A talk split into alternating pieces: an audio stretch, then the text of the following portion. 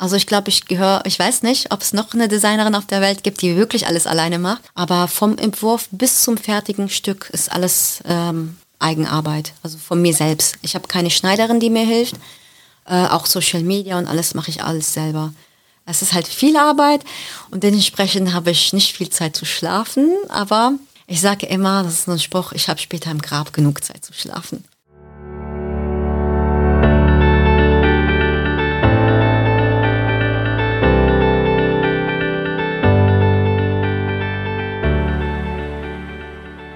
Und herzlich willkommen im Podcast Unternehmen im Gespräch, dem Interview-Podcast für Unternehmer und Unternehmerinnen. Heute zu Gast ist die Modedesignerin Fatima Halvani aus Bonn. Hallo, Frau Halvani. Hallo, danke, dass Sie hier sind. Ja, ich finde das auch total klasse. Wir sind hier in Ihrem Atelier in Bonn, umgeben von Nähmaschinen, Schneiderpuppen Stoffen, spitze Samt oder Seide und ganz vielen Stecknadeln. Ihr Markenname ist Fatima Halvani Couture. Und dank des Wortes Couture lässt sich schon ahnen, welche Art von Mode sie erschaffen. Ich habe gelesen, dass ihre wunderschönen Kleiderkreationen von prominenten Damen schon bereits beim Wiener Opernball und auf dem roten Teppich bei Filmpremieren und der Bambi-Verleihung getragen worden sind. Und auch in der Vogue waren ihre Kleider schon zu sehen. Wie haben Sie denn das geschafft? Ähm, ich sag mal, es sind alles äh, kleine Ereignisse, die sich aufeinander aufgebaut haben. Es hat schon in der Uni angefangen, dass ich für Let's Dance gearbeitet habe. Ähm, ich hatte Semesterferien und wollte gerne in meinen Semesterferien äh, effizient sein, was dazulernen und habe dann damals bei der Designerin äh, Katja Konvenz angefangen, die bis heute noch die Let's Dance Outfits macht und war dann im Anschluss auch bei den Shows dabei, habe damals da äh, Mozi Mabose, Nasan Eckes kennengelernt und das war auch so der Grundstein, der sich dann äh, später ausgezahlt hat, dass diese hübschen Damen dann meine äh, Werke auf den roten Teppichen getragen haben. Ja, Mensch, super. Ähm, können Sie uns denn noch mal ein bisschen auch von Anfang an erzählen, wie Sie denn eigentlich so zum Modedesign gekommen sind? Ähm, das hat schon in meiner Kindheit angefangen. Also ich war ein sehr kreatives Kind. Ich habe sehr, sehr gern gebastelt, ähm, für meine Puppen selber Kleider geschneidert oder Kostüme und habe auch sehr gern gezeichnet. Also ich hatte damals in äh, jedem Unterricht, wo man halt ähm, nicht unbedingt mitschreiben musste, nur zuhören, habe ich dann immer Skizzen angefertigt oder Mitschüler gezeichnet, äh, gerne auch Gemälde gemalt. Äh, tatsächlich war es mir aber selber nicht bewusst, dass ich äh, Modedesignerin werden kann, weil ich auch selber gezweifelt habe an mir. Ähm, man ist ja von sich selber nicht immer so überzeugt. Das ist ja etwas, wo man, äh, glaube ich, auch ein bisschen äh, von außen ein bisschen selbst, also ein bisschen Bestätigung braucht und ein bisschen Mut äh, zusammenreißen muss, dass man auch diesen Weg geht.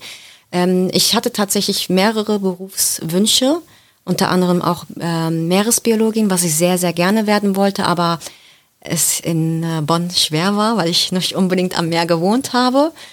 Und ähm, ich habe dann halt tatsächlich ausgewogen, wo meine Stärken liegen. Und äh, dann war das tatsächlich Modedesign, dass ich halt in die Richtung gehe. Und Sie haben äh, tatsächlich auch Design studiert in Düsseldorf, ne? Ja, also ich habe erstmal eine Ausbildung als Textiltechnikerin in Köln absolviert und im Anschluss Modedesign in Düsseldorf studiert. Und können Sie mir denn mal ein bisschen so, ich sage mal so den, ja, den Blick hinter die Kulissen gewähren? Also so mal ein bisschen beschreiben, wie denn so ein Prozess ähm, äh, so von, von so einem Kleid, von, von dieser Idee bis zur, ja, bis zur Ausführung, wie das so passiert, wie Sie da auch arbeiten? Äh, also es gibt unterschiedliche Wege. Es gibt einen Weg, ähm, der entsteht, also wenn ich Kollektion für mich selber ähm, designe, ähm, arbeite ich wirklich oder lasse mich von den Stoffen äh, inspirieren. Das heißt, ähm, ich fühle die Stoffe, ich schaue, wie die Stoffe fließen, wie die fallen und äh, so, somit kommt mir dann auch eine Idee, welches Design, welcher Schnitt diesen Stoff am besten zur Geltung bringt. Und daraus entsteht dann tatsächlich das Modell. Äh, andersrum ist es, wenn zum Beispiel äh, eine Kundin erst was möchte, dann entsteht eher die Skizze zuerst. Das heißt, ähm, ich höre genau zu, wo äh, die Kundin die Vorlieben hat, was sie gerne mag, ähm, was sie auch an ihrem Körper gerne mag, was sie gerne zeigen möchte, was sie gerne verbergen möchte, ähm, welche Stoffe ihr zusagen, welche Farben. Daraus entsteht erst eine Skizze und dann müssen natürlich der Skizze ins, entsprechend ähm, die richtigen Stoffe gefunden werden. Das ist dann ähm, der etwas schwierigere Weg, weil man dann halt natürlich von einem Stoffladen zu dem nächsten muss und auch äh, manchmal nach Berlin fliegen muss, um da die richtigen Stoffe zu, äh, zu finden. Tatsächlich nach Berlin, ja, ja ist das so die ja, Hauptstadt viel. Äh, der Stoffe? Das wusste ich ähm, gar nicht. Ähm, also ich habe früher viel in Bonn und Köln eingekauft, aber tatsächlich habe ich auch ein Jahr in Berlin gewohnt. Daher kenne ich sehr viele Stoffgeschäfte und große Stoffgeschäfte in Berlin, die einfach eine viel größere Auswahl als hier in NRW haben. Und ähm, wie läuft es denn so ab, wenn jetzt vor allen Dingen Ihre Kundin ähm, auswärts ist? Ich hatte vorhin mal gehört, dass Sie ja auch sogar Kunden aus Dubai haben und die können ja jetzt nicht zum Beispiel zur Anprobe jedes Mal irgendwie hierher fliegen. Wie, wie machen Sie das? Äh, also ich habe tatsächlich im Atelier sehr viele Schneiderbüsten ähm, und da ich weiß, dass äh, es für einige Menschen etwas kompliziert ist, sich selber zu vermessen, äh, frage ich tatsächlich nur nach dem Brustumfang, Teilenumfang und Hüftumfang und lasse mir von meinen Kunden dann auch Bilder ihrer Figur zuschicken, äh, also Vorderansicht, Seitenansicht und Hinteransicht und baue so gesehen die Figur der Kundin an der Büste nach. Das heißt, je nachdem ähm, äh, kriegt äh, die Puppe dann ein bisschen mehr Oberweite, mehr Hüften oder weniger Hüften.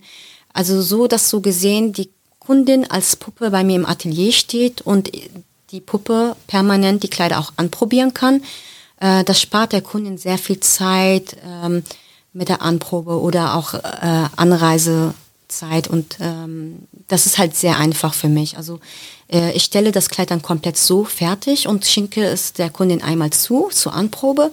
Wenn das Kleid dann auf Anhieb sitzt, äh, ist es immer schön. Und ansonsten, wenn jetzt eine Kleinigkeit abgeändert werden muss, kann die Kundin ein Foto machen und es mir zuschicken und das Kleid natürlich auch wieder zurückschicken und dann wird das nochmal angepasst. Ja, und ich habe gerade hier im Atelier gesehen, Sie haben ja auch sogar Kleidergröße 44, weil ich dachte vorher noch so ein bisschen an größere Figuren, wo man ja auch vielleicht mal ein bisschen Bauch hat. Und da haben Sie mir gezeigt, dass man auch das nachmodellieren kann. Das finde ich total spannend. Ja. Super Idee, das habe ich noch nie so gehört. Ja, das ist tatsächlich so, nach außen wirkt das, dass ich alles nur in 36 nähe. Äh, tatsächlich sind nur die Ausstellungsstücke in 36, weil sie dann auch noch für Shootings verwendet werden und äh, auf den Puppen passen müssen, um präsentiert zu werden. Aber ähm, von den Kunden her ähm, sage ich mal immer das Maß Kundin. Also es gibt kein richtiges Maß, sondern es ist wirklich das Kundenmaß und ähm, kein, also sehr wenig Frauen haben vielleicht ein Standardmaß. Wir sind ja nicht, alle Frauen sind ja nicht Standard. Und Alle sind individuell. Genau, wir sind sehr individuell und jeder Körperbau ist auch individuell. Deswegen ist das gerade so praktisch, wenn man maßgeschneiderte Stücke ähm, erhalten kann. Das ist ich finde, es ist sehr erleichternd. Also es ist, finde ich, für keine Typ Frau leicht einzukaufen, wo man sagen kann, dass sofort etwas auf Anhieb passt. Also es gibt immer etwas, was zwickt oder zu weit ist. Ähm, ich kenne es ja von mir selber, dass ich damals, äh, weil ich etwas breitere Hüften habe, aber eine schmalere Taille, oft meine Hosen noch mit Sicherheitsnadeln stecken musste, als ich noch nicht nähen konnte. Das war wirklich schwierig mit dem Einkaufen, muss ich sagen. Deswegen ist es immer toll, äh, wenn ich meinen Kunden dann wirklich ein Lächeln aufs Gesicht zaubere, weil sie dann wirklich etwas haben, was ihnen wirklich wie angegossen passt, ihnen steht, es gut aussieht und sie sich drin wohlfühlen. Gibt es denn etwas, nach dem die Kundinnen immer fragen? Ja, ob man immer im Bauch wegkaschieren kann.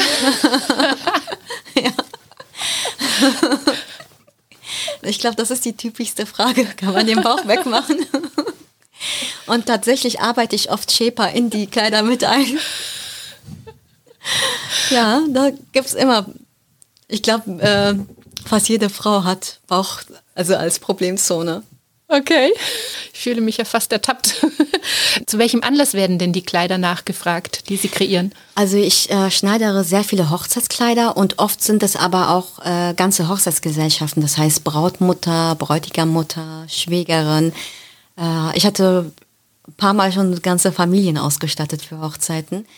Äh, aber es sind auch ähm, also verschiedene Events, sei es eine Verlobungsfeier, Hochzeit oder einfach ein besonderer Anlass, wo man sich gerne ein schönes Stück gönnen möchte. Ich mache ja nicht nur Abendroben, also ich mache auch alltägliche Kleidungsstücke, ähm, auch Bademode, Dessous, das, was wirklich die Kundin möchte und was sie jetzt einfach nicht auf dem Markt findet, weil es ist oft so, dass eine Kundin vielleicht eine bestimmte Vorstellung hat, was sie sich gerne wünscht, aber es gerade nicht äh, in den Geschäften findet. Und deswegen ist es praktisch, wenn man sich das dann anfertigen lassen kann. Und wie werden denn die Kundinnen auf Sie aufmerksam? Also ich habe gesehen, dass Sie sehr aktiv sind in den sozialen Medien. Also das ist sicherlich etwas, was Sie schon mit Erfolg äh, äh, angestoßen haben. Sie haben auf, auf, TikTok viele Follower, Facebook, Instagram. Kommen darüber Kundinnen oder wie, wie kommen die Kundinnen auf Sie zu? Also durch Social Media muss ich sagen, kommen tatsächlich ein paar Kunden, aber die meisten Kunden kommen tatsächlich durch Empfehlungen und Zufriedenheit. Also ähm, im Grunde, wenn eine Kundin einmal bei mir, also die sind immer alle zufrieden, aber es baut sich auf. Sie bleiben dann auch auch wirklich Stammkunden. Und ähm, ich werde auch von meinen Kunden permanent weiterempfohlen. Und Social Media finde ich einfach so, also ich nutze es als Art Portfolio, ähm, dass sich die Leute einfach ein Bild machen können, was ich alles kann. Und ähm, es ist ja auch, jeder Designer hat ja äh, eine gewisse Handschrift. Den einen äh, kann meine Mode zusagen, dem anderen wieder nicht. Und deswegen ist Social Media, finde ich, auch sehr hilfreich. Also ja, ein besonderes Merkmal habe ich gesehen. Und da musste ich jetzt vorhin gerade äh, schmunzeln, als Sie sagten, Sie wollten vielleicht Meeresbiologin werden. War das auch der Grund, warum Sie so wunderschöne Unterwasserbilder haben mit den Kleidern? Da gibt es ja eine ganz tolle Fotoserie auf Ihrer Webseite. Also ähm, da wurde ich von einer Meerjungfrau, also sie arbeitet wirklich als Meerjungfrau, ähm, auf ein paar Projekte angesprochen. Und ich war ja, ich war sehr fasziniert davon, weil ich das, ich finde es atemberaubend. Ich habe ja auch ähm, einige Unterwasserbilder in Korallenriffen und äh, sei es in äh, Ägypten, Teneriffa oder auch auf den Malediven. Ja, es ist auch, also es war jetzt nicht unbedingt der Plan, muss ich sagen, aber man kann es irgendwie. Die sind traumhaft schön. Also ich meine, sind ja. die wirklich unter Wasser ja, gemacht? Ja, ja. Also, also wie, wie, wie, funktioniert das? Das kann ja gar nicht. Also, also jeder, der das jetzt hört, jede Frau, die das hört, muss sich unbedingt diese Bilder mal anschauen. Die sind so traumhaft schön, wirklich wie so Meerjungfrau Ariel, die durchs Wasser schwimmt. Aber wie, wie funktioniert das? Also ich war tatsächlich bei einigen Shootings auch dabei, wo die äh, Meerjungfrau, also sie, also sie heißt Mermaid Kate, ähm, sie arbeitet als professionelle Meerjungfrau, hat auch in Australien gelebt. Sie macht auch Shootings und Workshops. Und die hat dann auch die Models, die dann neu dabei waren, angewiesen und Tipps gegeben, also auf was man achten muss. Zum Beispiel das wegen der ähm, Berechnung des Lichtes und wie man posen soll äh, und wie man auch atmet. Also tatsächlich soll man leicht Luft holen und die Luft wieder rauslassen, nicht in der Lunge lassen, weil man dann irgendwie es länger aushält unter Wasser, als wenn man jetzt so Paustbacken hat und denkt, man hat mehr Luft eingeatmet und das hilft, dass man länger drunter, also unter Wasser bleibt. Nee, man muss wirklich sehr gelassen sein, seinen Puls ein bisschen runterdrehen, damit man es auch aushält. Aber man bleibt auch nicht wirklich lange unter Wasser. Also ja, man kann es ja gar nein, nicht. Nein. Und man hat dann auch Sekunden. Ja, man hat auch immer eine Sicherheitstaucherin oder Taucher mhm. dabei, die dann auch mit einer äh, extra Gasflasche, äh, Sauerstoffmas mhm. äh, Sauerstoffflasche, Flasche und ähm, Beatmungsgeräte auch immer in der, in der Nähe sind, dass auch nichts passiert. Mhm. Aber die Bilder sind traumhaft. Die, die sind, sind, wirklich die sind wie gemalt. Mhm. Also, äh, viele fragen dann auch immer, sind das Fotos oder sind das Aquarellzeichnungen? Weil die oder inzwischen sind die gemacht mit künstlicher Intelligenz.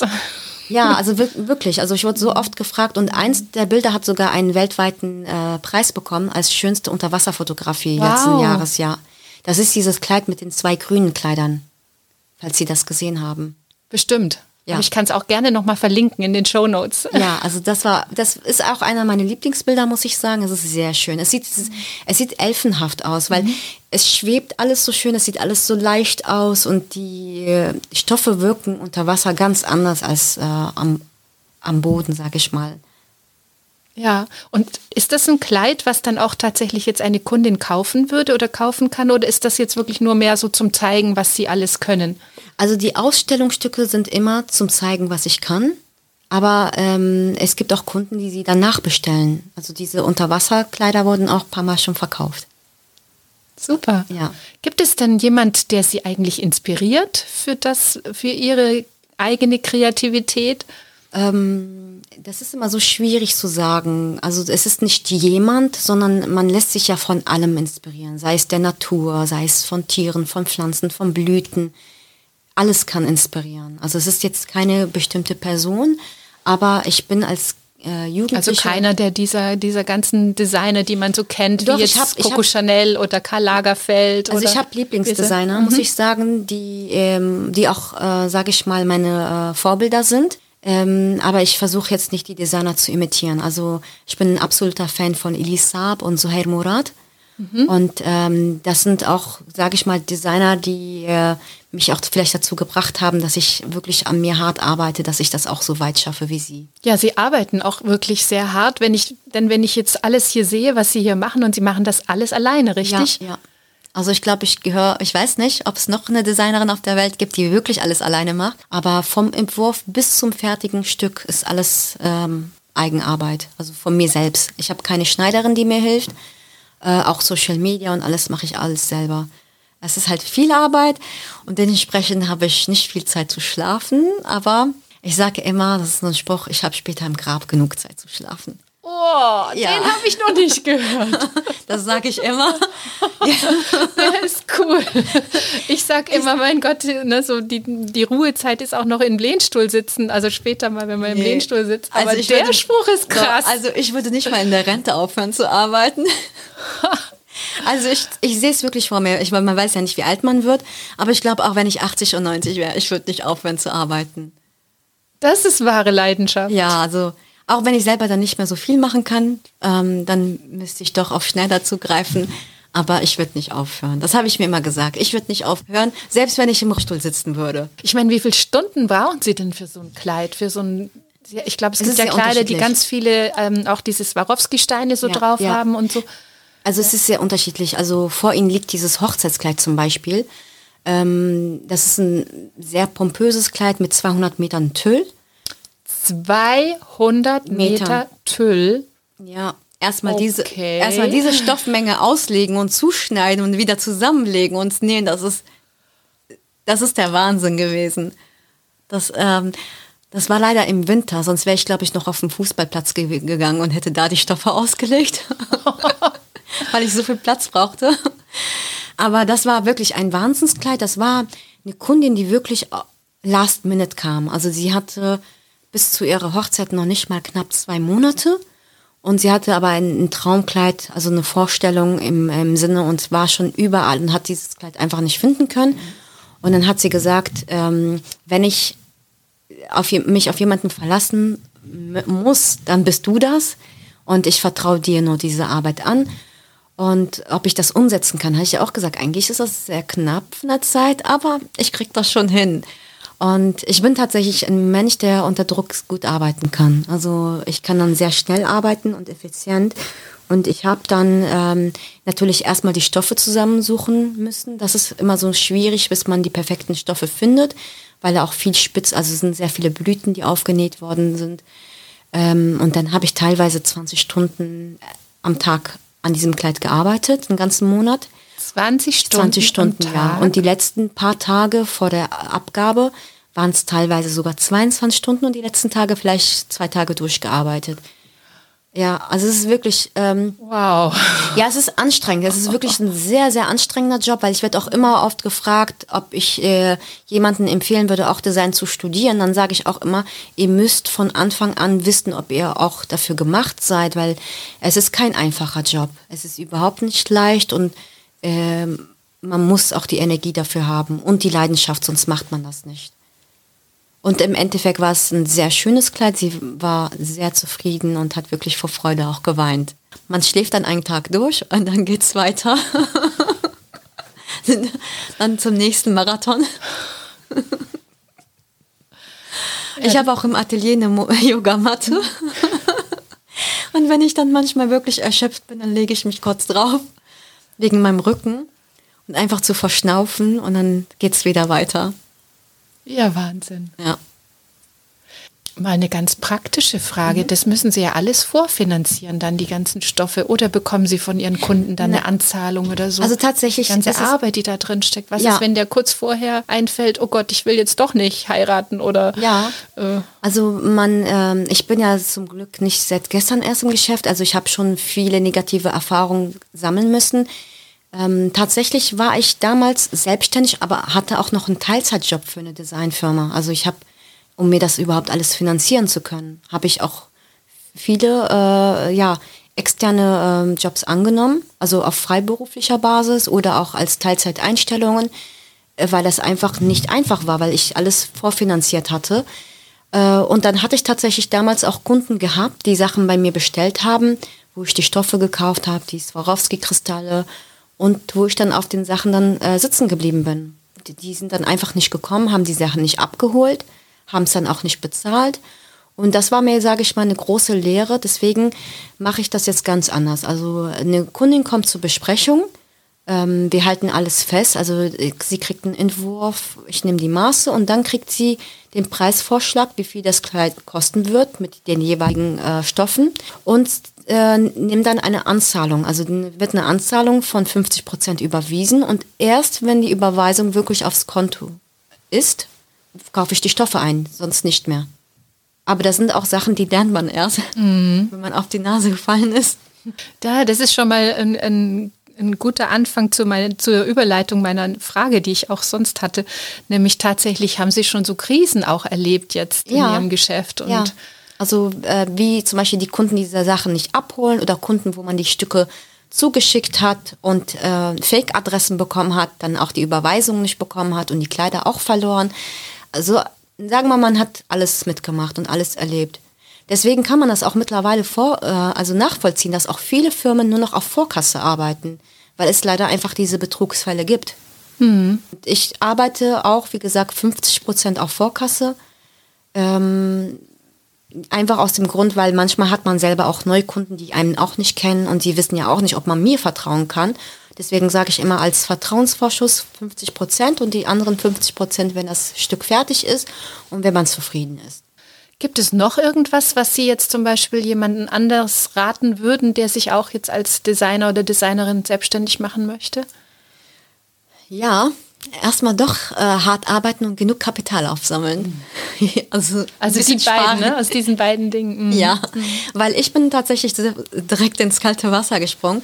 Ich habe ja sofort nach meiner Uni meinen ersten Laden gehabt. Also nach dem Uni-Abschluss habe ich sofort nach einem Laden gesucht und hatte auch Sie hatten äh, in Bonn ein Geschäft vorher, hatten ja, Sie mir erzählt. Ja, also ich hatte, es war äh, eine Art Showroom, also mhm. ein schöner Ladenlokal mit ähm, drei Glasfassaden und eine Wandfassade. Also man hatte ja eine schöne Präsentationsfläche, aber ich konnte von da aus nicht arbeiten. Also ähm, ich habe mich erstens sehr beobachtet gefühlt und ähm, ich fand es halt nicht schön, da noch Nähmaschinen aufzustellen. Also ich hatte nämlich den Laden sehr schön eingerichtet mit einer schönen Couchgarnitur für die Kunden, mit den, mit den äh, Kleidern.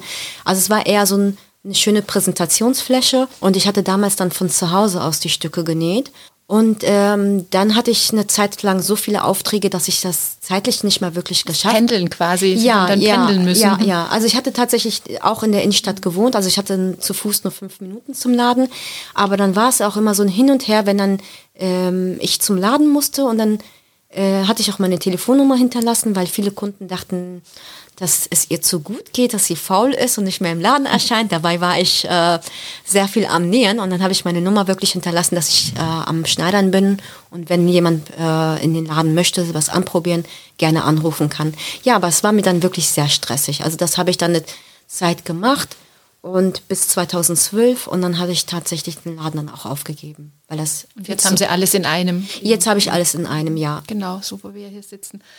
Was ähm, haben Sie denn noch so für die Zukunft vor? Ich also tatsächlich ähm, habe ich wirklich große Pläne. Also ich hatte schon immer große Pläne gehabt.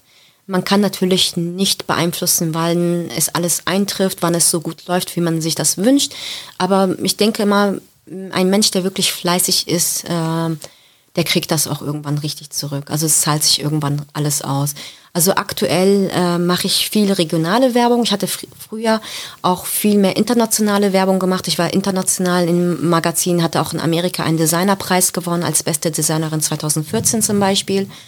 Ähm, und es war halt sehr gestreute Werbung, muss ich sagen.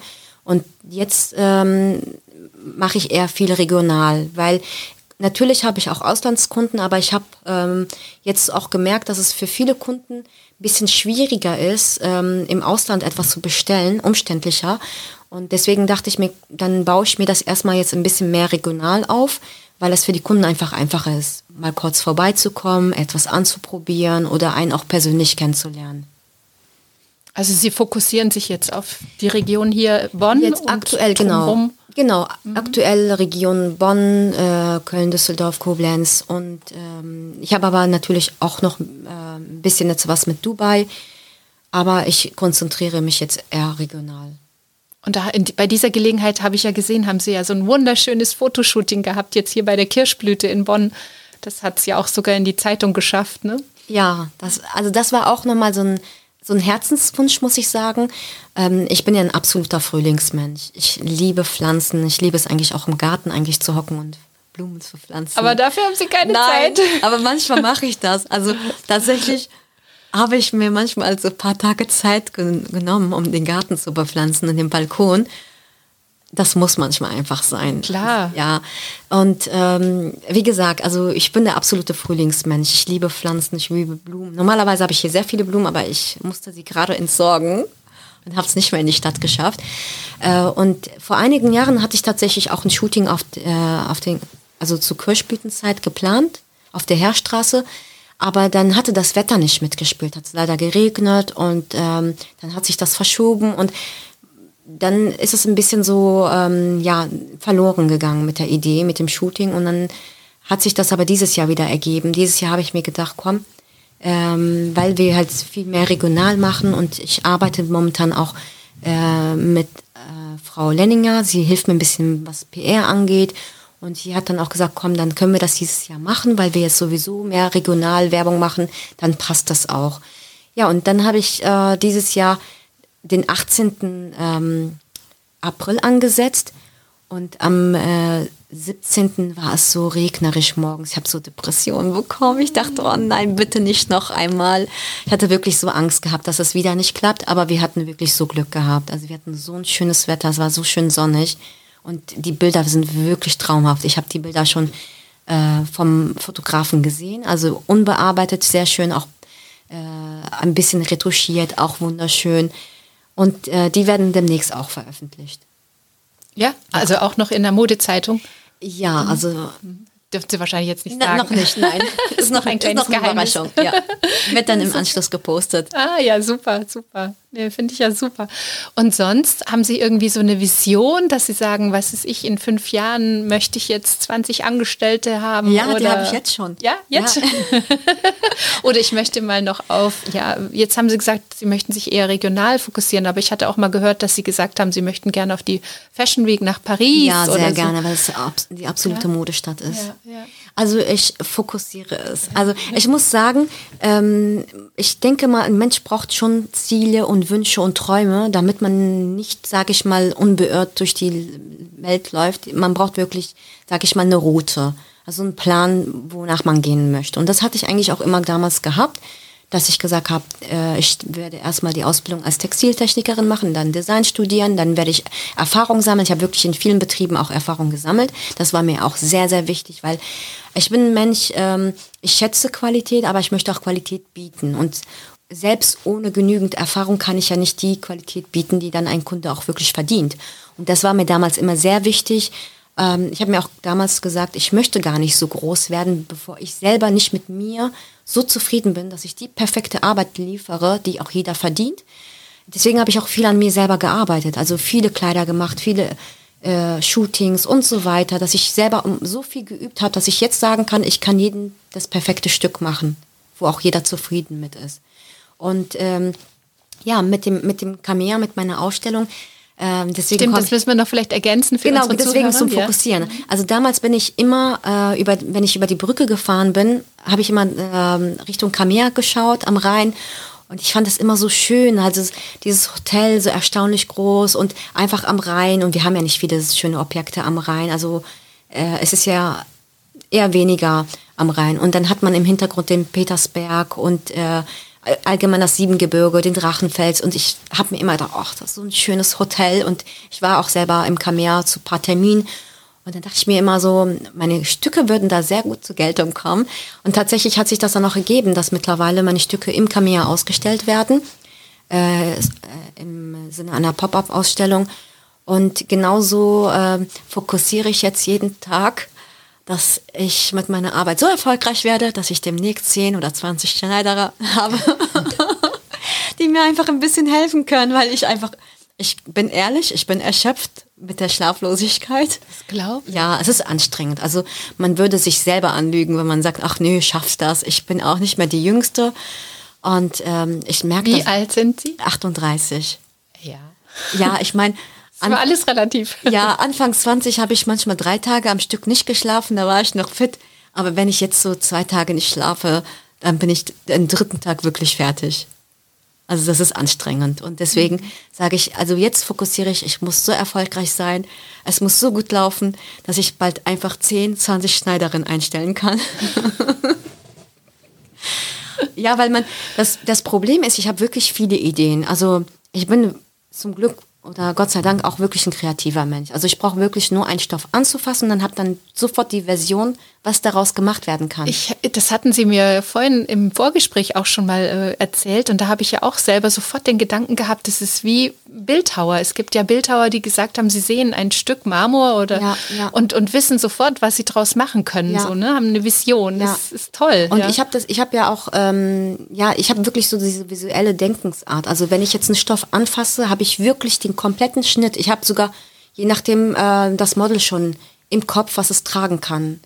Und ähm, das ist etwas, was mich dann ärgert, weil ich alleine nicht so schnell arbeiten kann. Ich kann ja schnell mit den Fingern schnipsen, dann ist ein Kleid fertig. Das kostet leider Zeit. Also je nachdem ähm, vom Aufwand ähm, eine Woche bis zwei, drei Monate Arbeit kann ein Kleid schon in Anspruch nehmen und dementsprechend kann ich halt diese ganzen Ideen, die in meinen Kopf herumschwören, nicht wirklich so schnell umsetzen. Also wer weiß, vielleicht dem nächsten 3D-Drucker am Gehirn anschließen. wer weiß, vielleicht ist man bald so weit mit dieser künstlichen Intelligenz. Dann können die meine Ideen anzapfen. ja, das, das könnte sein. Ja, und deswegen wünsche ich mir tatsächlich, dass es dann wirklich so gut anläuft, dass ich dann halt genug Schneider habe, weil dann kann man schneller die ganzen Ideen umsetzen, dann gehen die auch nicht verloren, weil ich meine, ich fasse den Stoff an, dann habe ich die Idee, dann fasse ich den nächsten Stoff an, dann habe ich wieder die nächste Idee und so gehen auch ein paar Ideen leider auch verloren. Mit was müsste man denn eigentlich auch rechnen, wenn Sie jetzt so erzählen, dass so viel Zeit in diesen Kleidern steckt und so viel hochwertige Stoffe da verarbeitet Mit den werden? Kostenpunkt. Mit dem ja, das ist auch ein, äh, eine häufig gestellte Frage. Und zwar, ähm, ich versuche dann wirklich meinen Kunden entgegenzukommen. Und oft ist es ja so, dass so eine Kundin schon sich Gedanken gemacht hat, wie teuer darf sie ihr Hochzeitskleid kosten. Und ähm, bevor man äh, den Leuten, sage ich mal, ähm, ja, eine Skizze macht und sie sich in das Kleid verlieben und dann die Hoffnung zerstört, weil das nicht äh, realisierbar ist wegen den Kosten, frage ich immer die Kunden, was könnt ihr in so ein Kleid investieren oder was möchtet ihr gerne rein investieren, wie viel darf es euch kosten.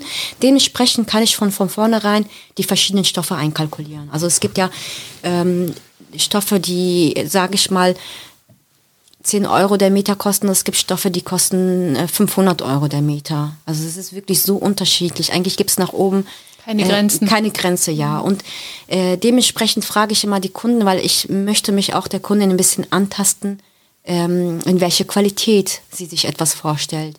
Es gibt Kunden, denen ist es egal, wenn sie ein Polyesterkleid tragen. Es gibt Kunden, die möchten äh, ein Seidenkleid haben. Und das ist alles wichtig zu wissen. Und das kalkuliere ich dann auch mit meinen Kunden, so dass sie dann auch wirklich zufrieden sind und keine böse Überraschung bekommen mit einer Rechnung, die sie sich so nicht vorgestellt hatten. Aber ich denke mal, in dem, also ich denke mal, in einem vierstelligen Bereich liegen wir da auf jeden Fall mindestens. Also ähm, ja, man bei den Roben fängt man schon bei 1000 Euro an. Also da, da ist es nochmal davon abhängig, wie viel Arbeit. Also es ist wie gesagt, das Material ist sehr, sehr wichtig und das Design und dementsprechend die Arbeit, die da drin steckt. Deswegen muss man halt wirklich äh, sich auch selber Gedanken machen, ähm, auch im Vorfeld, weil ich habe leider auch manchmal Termine, die dann für mich auch ein bisschen verlorene Zeit sind, weil dann ähm, Kunden kommen und möchten ein Kleid haben und haben vielleicht eine Vorstellung, dass es nur 200 Euro kostet. So, und das ist einfach nicht realisierbar, weil für 200 Euro kriegt man oft noch nicht mal das Material und dann ist die Arbeit noch nicht mal mitkalkuliert. Und da muss man sich als Kunde vielleicht selber so ein bisschen Gedanken machen oder vielleicht mal kurz fragen, ähm, wie äh, teuer können Stoffe sein oder sonstiges. Oder einfach selber mal kalkulieren, wie viel kann ich überhaupt investieren? Wie viel wäre ich denn bereit zu investieren? Das sind ja keine Kleider von der Stange, die in China, sagen wir, für paar Cent produziert wurden. Das ist auch nochmal ein wichtiger Punkt. Ich habe ja wirklich für viele verschiedene Firmen gearbeitet. Ich habe auch in China gearbeitet. Ähm, ich habe hier in Deutschland zum Beispiel für eine Firma die ganzen Entwürfe gemacht, das ganze Design und war dann auch für die Produktions- Zeit in, in China und habe dann die Produktion geleitet. Und ähm, ich weiß dann halt einfach, wie die Preise sind. Also zum Beispiel, wenn Sie hier ein Stück im Laden für 100 oder 200 Euro kaufen, können Sie davon ausgehen, dass es in der Produktion 2 Euro gekostet hat. Wie bitte? Ja, 2 Euro in China. Deswegen und weil das Material wird ja schon in China produziert und die, die Mitarbeiter kriegen ja kaum was. Also wir hatten mal in der Uni mal so eine Sitzung, da hatte die Dozentin äh, eine voll funktionsfähige Jacke mit Nanobeschichtung und so weiter. Und wir sollten abschätzen, wie viel diese Jacke kostet in der Produktion mit Material. Und jeder hat einen, einen Wahnsinnspreis angegeben und dann hatte die Jacke, glaube ich, fünf Euro gekostet mit Material und Fertigung. Also es ist heutzutage teilweise. Ist ja. dann, also ist der Rest dann Marketing? Also oder ja, also Logistik, Werbung? Ja, also äh, teilweise werden auch manche Designersachen auch im Ausland in China produziert, die auch hier sehr teuer verkauft werden. Ähm, deswegen achte ich ja mittlerweile selber so sehr drauf. Ähm, das ist äh, viel wird dann in Marketing tatsächlich gesteckt. Also deswegen man hat dann auch die teuren Models, die berühmten Models oder die, die teuren Influencer, aber das Produkt selbst oder die Schneider, die verdienen also die verdienen nichts. Also die Schneider, und wenn man sieht, der, unter was für Voraussetzungen auch die Schneider arbeiten, da möchte man eigentlich, wenn man ein Mensch mit Gewissen ist, das gar nicht tragen. Und ähm, das war auch so mit ein Grund, warum ich nie in Richtung Massenfertigung wollte. Ich habe mir immer gesagt, nee, ich bleibe bei den Einzelstücken und ähm, auch, auch wegen der Umwelt, weil wenn man selber sieht und selber vor Ort war, was für eine Umweltverschmutzung das ist, dass zum Beispiel Stoffe gefärbt werden und dann die Farbe einfach auf der Straße äh, geschüttet wird oder wenn man mit dem Schiff von Hongkong nach Shenzhen fährt, also mit der Fähre und dann auf dem offenen Meer so viel Müll sieht, dann kann man davon ausgehen, dass es eine sehr große Umweltverschmutzung ist. Mhm. Und ähm, deswegen wollte ich immer Richtung Maß, also maßgeschneiderte Stücke und Einzelstücke und natürlich auf Bestellung. Das heißt, ähm, ich habe keine Überproduktion.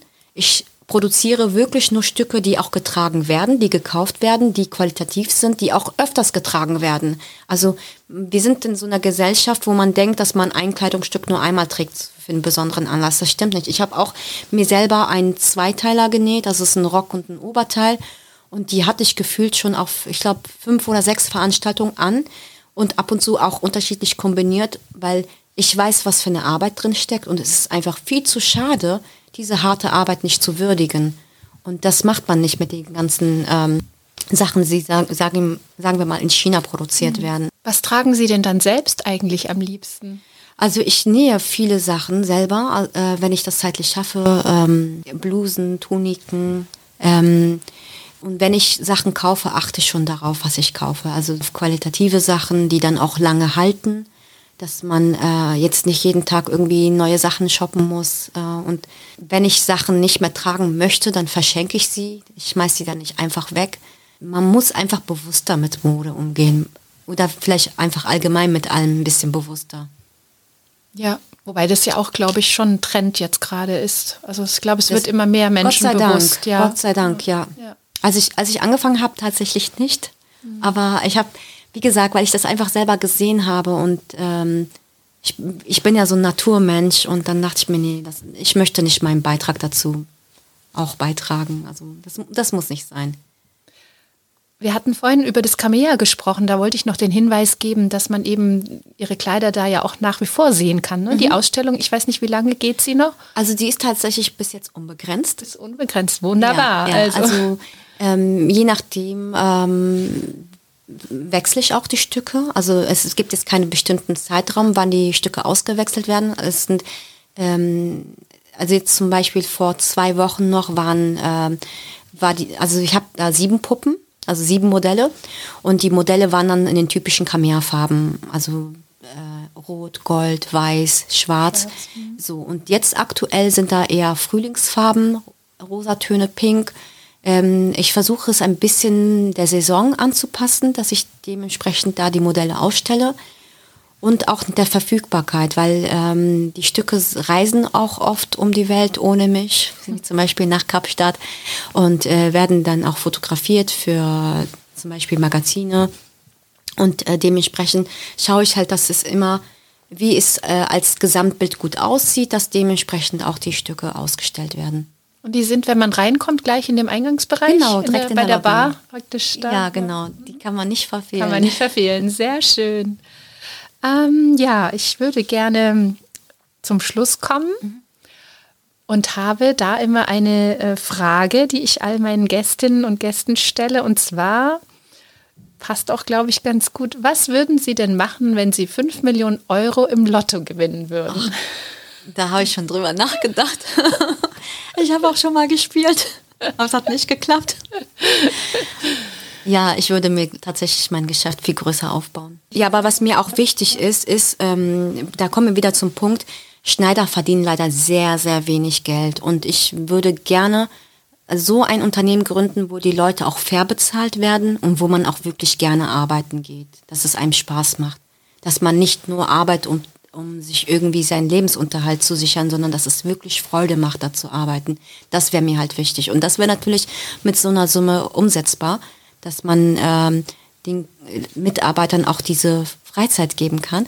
Und ich denke noch ein bisschen weiter. Tatsächlich ähm, wollte ich auch die Möglichkeit geben, dass man je nachdem mit den Schneidern einen Betreuungsraum für kleine Kinder hat, weil es ja heutzutage sehr schwierig ist. Ich kriege das immer wieder mit, ähm, dass es mit Kitas sehr schwierig ist. Ich hatte zum Beispiel eine Schneiderin hier zu Probearbeit und das hat dann im Endeffekt nicht geklappt, weil sie äh, eine kleine Tochter hat und das total schwierig war für sie. Also man ist da, wenn man äh, leider als äh, als, als Mutter, wenn man arbeitet, ist man da sehr stark eingeschränkt und gebunden.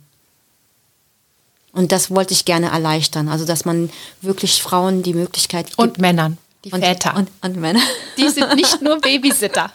ja, wenn die gut nähen können, warum nicht? ja, wenn. Nein, ich meine für die Betreuung. Ach so, okay. Ja, ja. ja aber. Ja, es gibt selten, also tatsächlich gibt es Männer, die auch Vaterschaftsurlaub nehmen, aber das ist eher seltener der Fall. Also sagen wir mal so, es nehmen inzwischen schon viele Männer ja. diese zwei Monate auf jeden Fall. Aber es ist tatsächlich schon noch selten, dass, leider selten, dass Männer so viel Anteil an der Care-Arbeit übernehmen wie die ja, Frauen. Nach ja. wie vor sind wir da, glaube ich, noch nicht auf einem richtig guten Weg. Oder da sind wir noch nicht komplett auf dem Weg der Gleichberechtigung. Ja, ich glaube, das wird noch schwierig. Das dauert das noch dauert ein noch, bisschen. Ja, dauert Aber noch. wir geben ja die Hoffnung nicht auf. Wir sind, wir sind das stärkere Geschlecht. genau. Deswegen müssen wir so viel machen.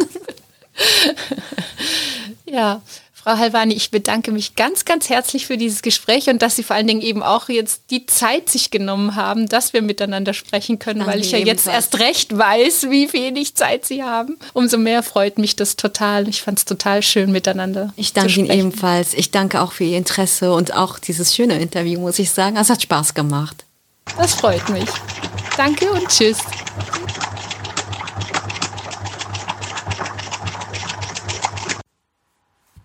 PS.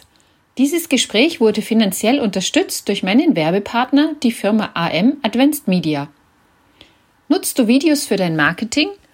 Ist es nicht schade, dass viele Menschen sich Videos ohne Ton anhören, da sie das Gesprochene nicht hören können oder wollen? Deshalb mach deine Inhalte, deine Videos mit Untertiteln sichtbar. Das Unternehmen AM Advanced Media hat ein Online-Tool entwickelt, wodurch sich sehr einfach und schnell kostengünstig Untertitel für Videos erstellen lassen. Über die Webseite www.untertitelerstellen.de kannst du ganz unverbindlich ein Angebot anfordern.